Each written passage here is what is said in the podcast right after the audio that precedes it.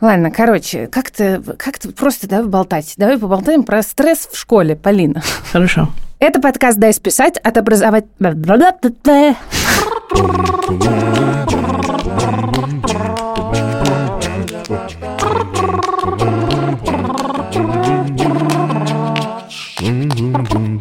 Это подкаст «Дай списать» от образовательной платформы Яндекс Учебник. Меня зовут Елена Краевская, и я работаю методическим руководителем в Яндекс Учебнике. А меня зовут Полина Истрах-Келлер, и я учитель химии и аспирант-кристаллограф. И тут мы обсуждаем, как устроена школа в современном мире, чему и как в ней учат, с какими проблемами все сталкиваются и что с ними можно делать прямо сейчас. Подписывайтесь на нас в Яндекс Музыке, Apple Podcast, ВК Музыка, ставьте нам лайки и звездочки и ищите нашу страничку на Яндекс Учебнике и в одноименной группе во ВКонтакте. И сегодня мы хотим поговорить о том, почему в школе все все время в стрессе и что с этим делать.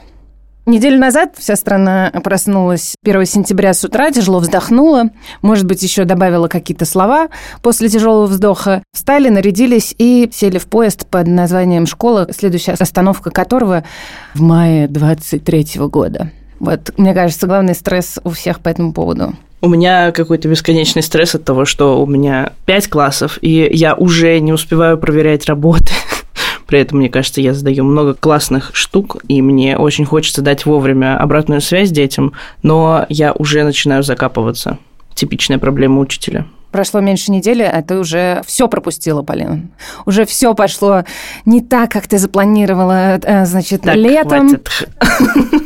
Дети оказались тоже какие-то не те за лето, все изменились, как-то совершенно другие. Все нужно переписывать, но переписывать уже некогда. Так устроено у тебя в голове сейчас? Нет, в голове у меня устроено только то, что я думала все лето, что в этом году я буду еще более организованной. У меня уже все готово, все прекрасно, но я должна быть еще более организованной и вовремя давать обратную обратную связь по работам, но кажется, что это немножко нереально. В общем, мы сегодня хотим обсудить, как так получается, что вроде как такой светлый день, 1 сентября, все красивые, в бантиках, э, с цветочками, все фотографируются, выкладывают в Фейсбуке и в запрещенных разных мессенджерах фоточки. 6 Б, или, наконец, 11 или вот наш третий пошел в первый, и так далее, и так далее. И вроде как бы все so sweet, все так прекрасно, но на самом деле за пару недель до, во-первых, все уже все прокляли, э, учителя вышли из отпусков, начали писать программы, ничего не готово и так далее, и так далее. Родители оборвали все чаты, какие учебники, в чем приходить, куда идти, где садиться и так далее. Министерство выпустило кучу новостей, значит, по этому поводу истерика еще больше поднялась. Там мобильный телефон нельзя использовать, теперь еще что-то. У детей кончились летние каникулы, началка еще рада, а вот все, что после третьего уже как бы ненавидит и понимает, что в ближайшие 9 месяцев их жизнь кончена. Мы хотим понять и обсудить, как так получается, что все все э, задействованные в этом процессе люди находятся в перманентном стрессе по поводу образования, работы и родительства. Давай начнем с учителей. Посмотрела разные исследования, какую-то статистику. Учителя – самая стрессовая профессия. Выгорание учителей 75% это в России. Каждый пятый учитель испытывал стресс на работе большую часть времени или в течение всего времени по сравнению с 13 из тех, кто занимался другими профессиями. Когда я работала в школе, я сформулировала, когда я пыталась объяснить э, своим друзьям совершенно не из образования, как устроен э, мой день, почему я считаю, что школа – это такое государство в государстве, в котором складываются какие-то свои взаимоотношения, какие-то свои проблемы, какие-то свои законы, правила, нарушения, события, происшествия и так далее. И все это происходит в течение примерно одного дня. Ты за день переживаешь весь спектр эмоций. Ты расстраиваешься, ты хохочешь до коликов, ты пугаешься, ты дико раздражаешься, ты злишься, у тебя ничего не получается, у тебя все получается, ты королева. Ты что-то придумываешь, ты ничего не можешь придумать. Есть про это совершенно замечательная книжка «Вверх по лестнице, идущей вниз». Это дневники какой-то учительницы, где она описывает разные какие-то проблемы, с которыми она сталкивается, и какие-то размышления о собственной профессии, о том, как это странно устроена эта жизнь. Это мы сейчас даже не берем про выгорание, про 45 человек в классе, про низкие зарплаты и про все остальные факторы, которые тоже на тебя давят, влияют и так далее.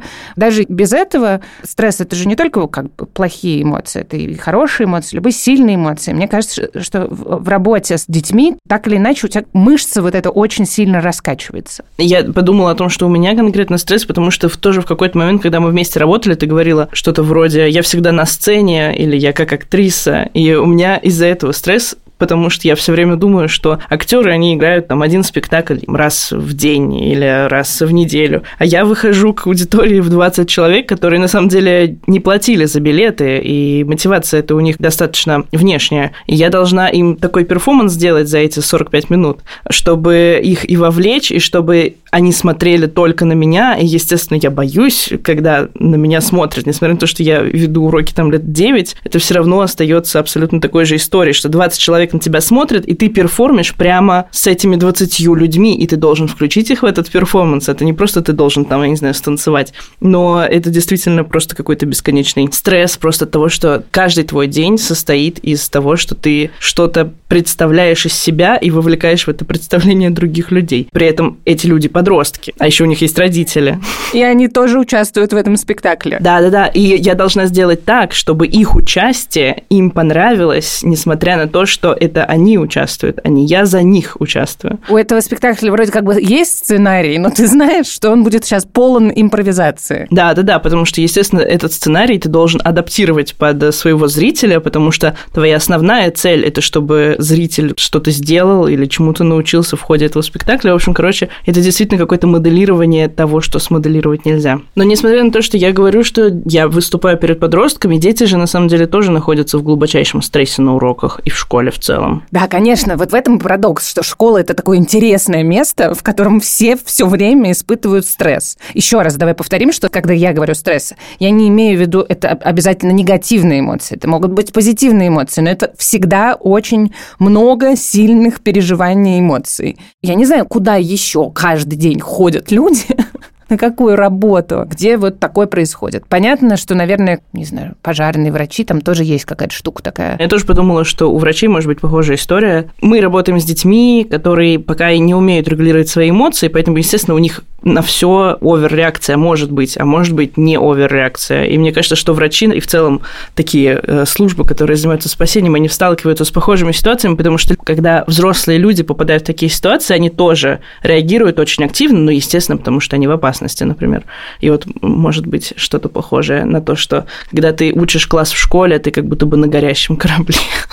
В целом поводов достаточно в школе для ребенка испытывать стресс. Вопрос, что влияет на климат в школе? Ну вот я читала тоже одно исследование. В этом исследовании разложили климат в школе на огромное количество составляющих и все это замерили. И на самом деле оказалось, что, например, один из важнейших факторов, который влияет на климат в школе со стороны детей, это то, что учитель может понять проблемы ребенка. То есть это какие-то супер базовые истории про то, что учитель просто слышит, что ему говорит ребенок, ребенок, что он понимает, и что главное, что у студента, у ученика есть ощущение, что учитель готов вникать и что он понимает, в чем его проблема. Причем в этом исследовании не акцентируется внимание проблема учебная или проблема какая-то социальная. И на втором месте, например, уверенность детей в том, что учителя и в целом работники школы реально заинтересованы в будущем детей. А давай примеры приведем. Учитель просто слышит ребенка. Это что значит? Ну, я себе это представляю так, что если что-то не получается, там, я не знаю, ребенок не понимает, как уравнивать химическую реакцию. Он ко мне приходит, и я говорю, окей, я поняла, что у тебя не получается, давай мы сделаем вот такое задание. Потом на следующем уроке я могу это чекнуть. А, а мне кажется, что учитель не слышит проблему, это тогда, когда ребенок, например, к нему приходит задать вопрос, и учитель говорит, сам дурак. Иди разбирайся, спроси у мамы. Или, может быть, если это речь, там, например, о класс руке, я бы это представила как то, что часто бывают, например, какие-то проблемы у детей в классе, например, и они стесняются подойти к учителям просто потому, что они думают, что учителям до этого нет дела. А когда ты замечаешь, что на уроке что-то не так, ты подходишь, спрашиваешь, все ли в порядке, и дети часто очень тронуты тем, что учитель заметил, что происходит на уроке, и что они на самом деле могут рассказать, и учителю не все равно про то, как себя ребенок чувствует на уроке в контексте общения с одноклассниками, не только в контексте учебных задач. Есть такой волшебный вопрос. Я потом заметила, я этот вопрос задавала, когда я была класс руком, и где-то к 11 классу я заметила, что они меня тоже в ответ этот вопрос стали задавать. Этот вопрос «как ты?». Прикольно, что они потом э, научаются, и в смысле, что это просто какой-то обычный становится человеческий разговор, они тоже тебя спрашивают, как вы? И они в какой-то момент действительно понимают, что атмосфера как будто бы располагающая, если что-то не так, то они просто даже не в момент вопроса, как дела, они понимают, что мне интересно, как у них дела, мы можем поболтать о том, как у них дела. И, может быть, я чем-то могу им помочь, там как-то поддержать, подсобить. Может, если не могу помочь, могу хотя бы поддержать. А второй пункт, который влияет на климат в школе у тебя был? Что учителя и сотрудники действительно заинтересованы в моем будущем. Ну, в моем, в данном случае, это как будто бы говорит ученик. Наверное, можно разделить беспокойство учителя о том, как сдадут его дети, которых он учит экзамены, как это скажется на его зарплате, на его репутации и так далее, и разделить с беспокойством, когда он, учитель беспокоится за действительно там просто этого ребенка, вне зависимости от результатов его экзаменов, что дальше с ним будет, насколько он в это включается. Ну, наверное, здесь есть разница, но в целом про это будущее, мне кажется, сложно. Не знаю. Еще с точки зрения академической поддержки, здесь один из тоже важнейших факторов оказался, что детям важно понимать обратную связь по их домашней работе. То есть детям очень важно понимать, за что у них стоит какая оценка, за что у них стоит зачет, не зачет. И мне кажется, тоже это супер важная история про обратную связь, которая в целом и в предыдущей части о том, что учитель слышит мои проблемы, она тоже как будто бы перекликается. И здесь же сразу под этим пунктом у них тоже пункт, то, что учитель дает четко понять, что нужно сделать, на какую оценку. То есть там обратная связь не на работу, а именно на оценку. То есть не что у меня получилось, не получилось в работе, а почему у меня 2 или 8. Да, это в целом ограничение некоторых исследований, потому что исследования изучают корреляцию с оценками, потому что, естественно, с оценкой очень просто оценить корреляцию, ну, например, там, школьного климата и оценки, потому что оценка, она числовая. И часто в исследованиях действительно речь идет именно об оценках, потому что их просто измерить. Но я не думаю, что это обесценивает все результаты этих работ. Ты сказал, что это академические факторы. А еще какие есть? Там еще есть порядок и дисциплина. Там на первом месте находится такая штука, что школьные правила применяются справедливо. Действительно неприятно, когда тебя ругают за то, что у тебя телефон на, парте лежит, а соседи не ругают. А еще хорошо, если правило mobile free zone, то тогда на mobile free zone и для учителя тоже. Мне кажется, что это очень важная штука, которую дети, конечно, считывают моментально. Ну, то есть, почему нам нельзя, а им можно? Почему я вас зову Василий Петрович, а вы меня Сидоров? Да, я тоже про это не очень понимаю, и поэтому я зову всех учеников на «вы», но разные психологи говорят совершенно разные вещи. Некоторые, например, говорят, что таким образом я даю понять, начиная с восьмого класса, детям, что мы равны, что они взрослые, а другие психологи говорят, что я сравниваю нашу дистанцию, и что так не стоит делать. Они могут себе позволять на уроках больше. Но я, если честно, в это не верю, потому что мне кажется, что все-таки дети это субъекты обучения, поэтому давайте мы будем честными, что я даю знания, я знаю, зачем вам эти знания нужны, и мне не нужно никак их наказывать или поощрять, потому что я учитель. Более того, мне кажется, что как раз вы, это как раз наоборот та самая дистанция, которая тебе автоматически не дает перейти эту границу какую-то. Я тоже верю той первой психологу, которая похвалила меня за это, просто потому что мне так больше нравится.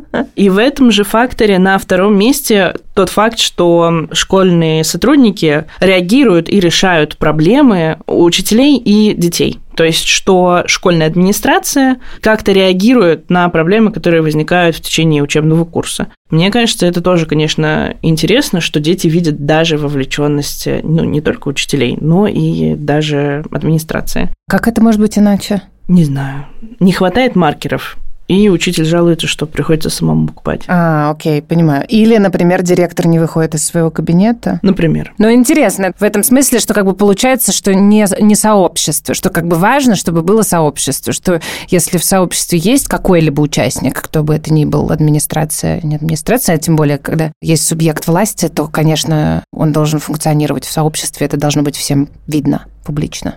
Да, но и вот в той части, про которую мы говорили в начале, про будущее детей, там тоже именно такая ремарка, что учителя и администрация заинтересованы в нашем будущем. Это действительно хорошая ремарка, да. Меня в какой-то момент впечатлила одна история. Речь про ученицу гимназии, в которой я работала. Родители не разрешали ей идти в старшие классы, в 10-11 класс, выбирать международную программу и ехать за рубеж. А девчонка очень талантливая и, в общем, хотела бы заниматься искусством и, может быть, куда-то поехать. И по учебе мы с ней тоже были связаны. Я ее курировала, ее проект, а директор тоже как-то, в общем, общался с ней. В общем, как-то мы с директором обсудили, что хорошо бы с родителями ее поговорить. И пригласили родителей в школу. В этой ситуации удивились все. Я просто помню, что сначала дико удивились родители, что мы вызвали их не по поводу того, что что-то плохо, а вызвали сказать, что как бы вот девочка очень замечательная, хорошая, прекрасная, и мы беспокоимся за ее будущее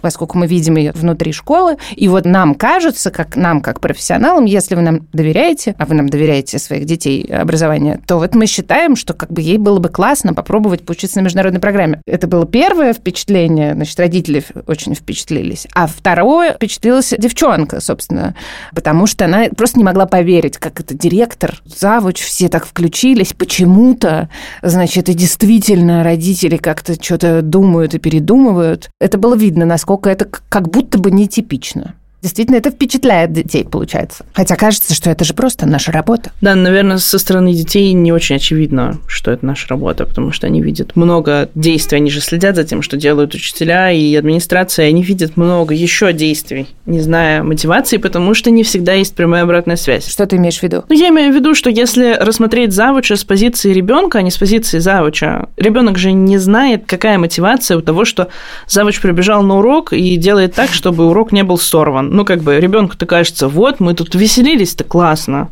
урок скучный, а завуч прибежала, и уже не так классно. Завуч же не делает это с такой мотивацией, что вы знаете, я выбрала работу в школе, потому что мне важно, чтобы вы вырастали в людей, которые будут учиться на протяжении всей жизни, поэтому вам сейчас очень важно овладеть всеми навыками этого урока. Естественно, так никто не говорит. Прибегает завуч и говорит,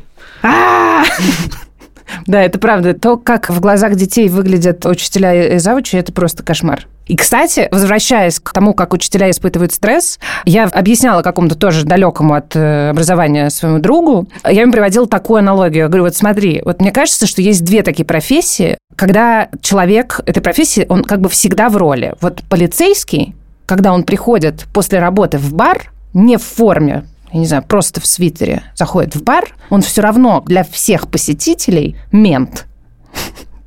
Вот то же самое происходит с училкой физики. Вот когда она просто садится в метро, я не знаю, ведет Инстаграм или что-то еще, дети не могут понять, что учителя это просто люди. Просто живые люди, которые живут своей жизнью. У них просто есть работа, а вообще-то у них еще есть целая жизнь, соцсети, друзья, тусовки, какие-то увлечения, какие-то разочарования, все что угодно. Вот почему-то у детей как-то все очень узко это воспринимается.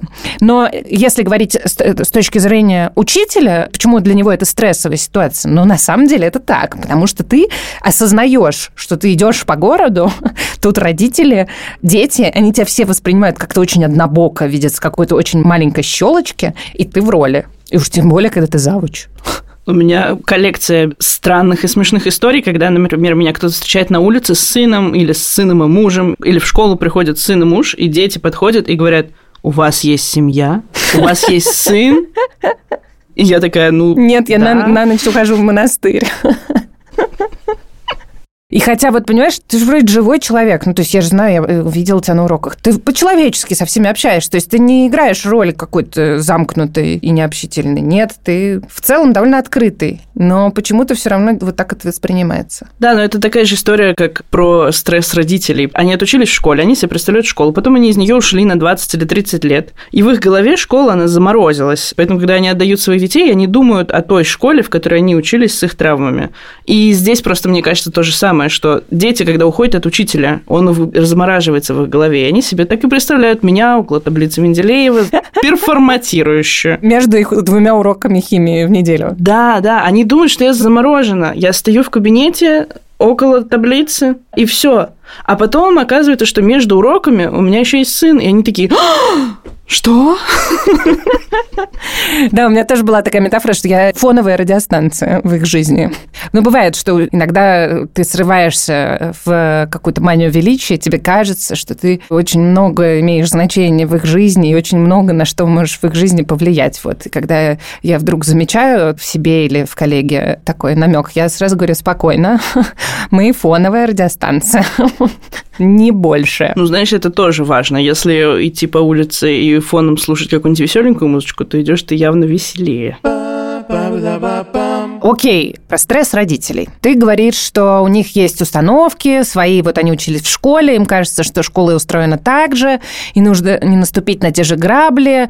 Э, если меня булили, то, значит, и моего ребенка сейчас тоже будут булить. Или там, значит, если я пропустила математику, начиная с седьмого класса, значит, я сейчас буду супер мониторить сына, как он математику в седьмом классе не пропустит и так далее. Это понятно. Но хорошо, это продолжается из года в год. У тебя ребенок ходит в школу каждый год реально ты 11 лет хочешь прожить в этом состоянии? Нет, ну мне кажется, не все родители все-таки проживают 11 э, лет в этом состоянии. По крайней мере, когда ко мне уже приходят родители в восьмом классе, уже очень многие говорят как раз-таки об этой обратной связи и о том, что давайте вот кажется, что что-то не складывается или кажется, что все хорошо. Но у меня есть другой совершенно мимасная история, точнее, много историй, что у меня было только две встречи с родителями за всю мою жизнь, когда родитель в самом начале встречи не говорит, ой, вы знаете, когда я учился, у меня было очень плохо с химией. Серьезно, таких встреч было две или три. Мне это говорят все. В смысле, это даже не смешно уже. Я уже сижу, и я думаю, я знаю, что вы скажете, и, и это говорят, и я уже просто начинаю смеяться,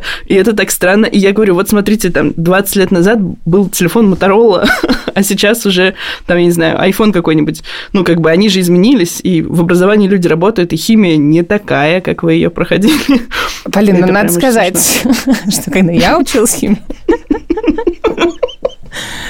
да, там, там была полная катастрофа. Но бывает, кстати, еще второй тип родителей, которые после первой фразы говорят, вот вы знаете, ну вот я осознал этот опыт химии, и вот я придумал, как надо выучить таблицу Менделеева. И я просто в этот момент говорю, мы ее не учим. Просто остановитесь. Это может быть совет для родителей, что сначала посмотрите, что там происходит, спросите, у ребенка, у учителей. Может быть, придется очень много погуглить, и это очень хорошо, потому что вы разберетесь в том, что происходит с вашим ребенком в школе. Но все, правда, может быть не так, как вы себе представляете. И даже тот же буллинг, уже столько подходов придумано по работе с буллингом, да, он все равно есть, но это совершенно не та история, которая была 30 лет назад. И мы знаем очень много про это. Но тут тоже очень не хочется звучать, знаешь, с наездом на родителей, что вот, родители не интересуются. Родители, конечно, часто интересуются и переживают за детей, и это, и мы все это понимаем. И это естественно, что иногда страшно, например, спросить много чего у учителя. Или думаешь, что тогда к ребенку будут как-то по-другому относиться. Но хочется заверить, что искреннее какое-то участие, искренний интерес с минимальной вероятностью как-то отвернет от вас учителей или администрацию. Конечно, если приходить и сразу угрожать, например, я не знаю, проверкой прокуратуры, это совершенно другая история. Но мы не про это, а мы про то, что очень хочется, чтобы была налаженная коммуникация, администрация, учитель, ребенок, родитель. И кажется, что это может помочь всем снять уровень стресса, потому что все будут знать, что с кем происходит, и помогать друг другу, если это будет нужно.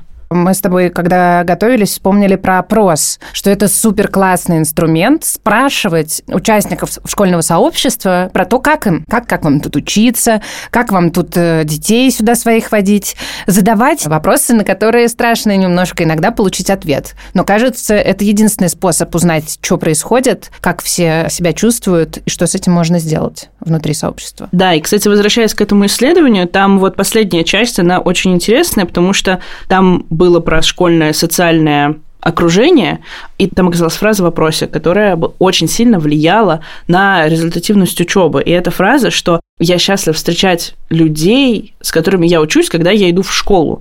То есть это какая-то фраза, о которой можно спросить, например, ребенка.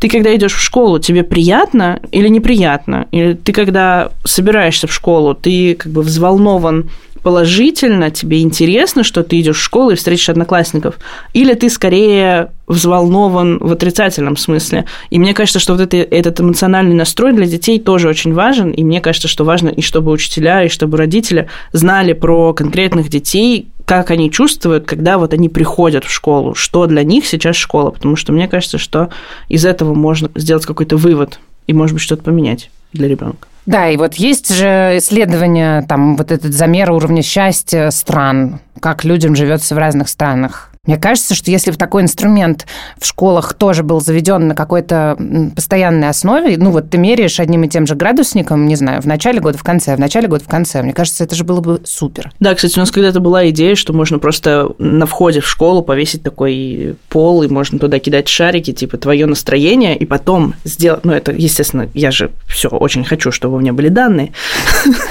и потом сделать большой пол про настроение детей по месяцам, по дням недели, и что можно было посмотреть, потому что мне кажется, это очень интересно. Да. Мне, например, кажется, что, я не знаю, в январе дети будут максимально расстроенными. В ноябре и феврале это черные месяцы в году, да. Да, да, да. А, например, там в октябре они, наоборот, супер позитивно настроены, из этого же потом программу можно планировать. Короче, прям широкий спектр, если честно. Класс. Для работы. Э, на всякий случай, пол, пол, это не антоним потолка, это английское слово э, опрос, правильно я говорю?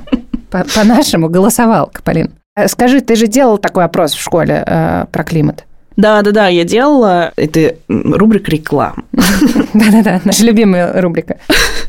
На летней школе, которая проходит на Волге под Дубной, там есть мастерская психометрики Высшей школы экономики. Я там была, я там составила опросник со спецификацией по климату в школе, и я его сделала в школе, и потом мы откалибровали сам опросник, и я провела опрос, но, к сожалению, год закончился как-то сумбурно, поэтому я провела его только один раз, и потом еще раз через месяц, то есть это недоработанная история, надо будет этим заняться. Но в целом получилось вот разработать такой опрос, и это действительно оказалось ну, не, не бесконечно сложно. Этому можно научиться, если вам нужен один опрос. Можно где-то взять какой-то пример такого опроса, что-нибудь такое, вот если кому-то захочется, куда пойти? В целом, этими опросами, насколько я знаю, занимается Институт образования Высшей школы экономики, и у них есть вопросы образования, это журнал, и они там публикуют очень много информации и исследований именно российского образования, что на самом деле ценно, потому что очень много международных исследований, российских исследований не так много.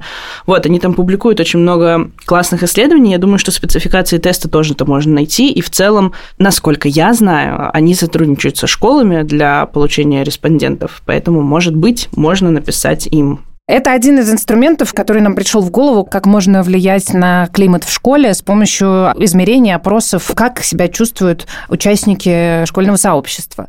И глядя уже на какие-то данные, которые получатся в результате, можно принимать какие-то решения. Какие есть еще варианты? Ну, понять, для родителей понять, что образование изменилось с тех пор, как они учились в школе. Это был номер один. Два. Про опросы. Три. Что делать учителю? Про учителей это вообще отдельная история. С одной стороны, учителю нужно собирать обратную связь от детей потому что, ну, учителю важно понимать эту обратную связь. А во-вторых, учителям тоже нужна помощь, и учителям тоже нужна поддержка.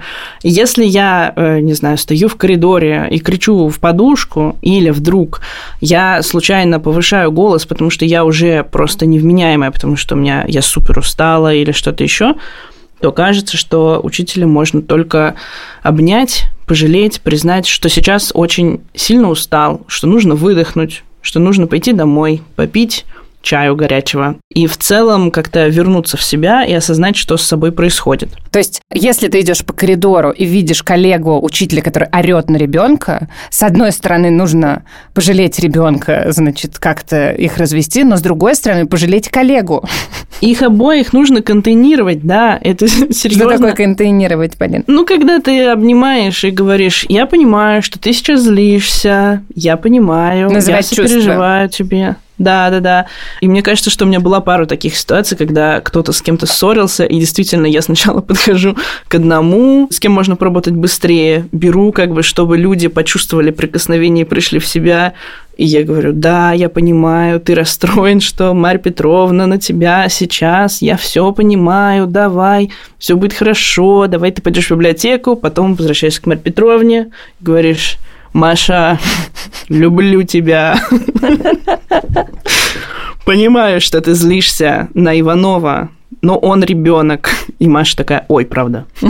Забыла. Слушай, но на самом деле вот я сейчас сижу и думаю, что, конечно, я нигде столько не встречала, как в школе плачущих людей.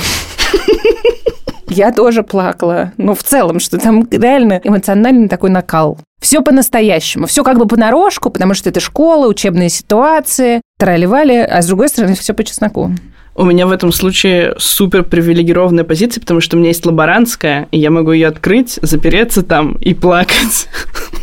Кошмар. Как уцелеть? Правила выживания собственного, мне кажется, каждый взрослый для себя придумывает в школе. Ну вот я знаю, что кто-то из администрации просто стабильно, не знаю, берет отпуск на три дня э, каждое какое-то количество месяцев. Ну, некоторые не на три. Но так или иначе, просто у каждого какая-то разная стратегия выживания. У меня было какое-то внутреннее, ну, то есть действительно ловить себя на том, что если я по отношению к взрослым это еще как-то ок, а если по отношению к детям по какому-то моему внутреннему градуснику я не в Минько, то мне точно нужно бежать и что-то делать с собой. Да, мне когда-то очень помогло, что я поставила себе будильник, и на каждой перемене я ничего особо не делала, но я просто, опять же, выходила в лаборантскую и себя трогала там за ноги, и такая, типа, ты сейчас в себе, или ты уже нет. Да, я когда говорю про вменяемость, я тоже имею в виду, что там условно говоря, что когда я начинаю overreacted на какие-то проявления подростков, то есть, например, плачу, то это точно маркер того, что мне нужно позаботиться о себе. Overreacted означает психовать на нашем языке, да, Лена? Ладно, один-один. Если глобально говорить, мне кажется, что нужно как-то перестать относиться к школе со всех сторон, с родительской стороны. Потому что, вот, ну, я не знаю, как выглядит у тебя э, Facebook лента 1 сентября. У меня Facebook лента 1 сентября выглядит причитания и какие-то разные хлесткие слова, мемы и шутки про школу, про то, что, значит, родители э, пришли в супермаркет и под заголовком «Скоро в школу», значит, там набраны какие-то бутылки алкоголя. Ну, в общем, куча каких-то мемов про то, как это ужасно все эти 11 лет и так далее. Дети, понятно, ну, дети очень считывают эту коннотацию родительскую, что если родители страдают, ну, как бы и эти тоже страдают, но все страдают и все ходят. Мне кажется, что вот если перестать относиться к этому интересному времяпрепровождению как к некоторой повинности, как бы если это повинность, и вы не видите в этом смысла, ну, тогда точно нужно что-то менять в этой ситуации. Ну, если вы ничего не меняете в этой ситуации, не переводите на, на семейное обучение, не знаю, не отдаете в онлайн-школу или еще какие-то варианты, то точно надо признать факт существования такого э, элемента в жизни вашей и вашего ребенка как школа и начать этим интересоваться и думать об этом и что-то с этим делать. Да, и мне кажется, что прежде чем решать про семейное обучение или так далее, нужно в первую очередь у всех все спросить. Обычно мы заканчиваем на том, что мы советуем отстать от детей, а тут мы советуем пристать к детям, к учителям, к администрации и поинтересоваться, что, собственно, происходит. Потому что если вы будете знать, что происходит, то жить-то всем станет сильно легче. Еще э, дышите глубоко. Мне всегда все говорят, дыши, дыши но не слишком.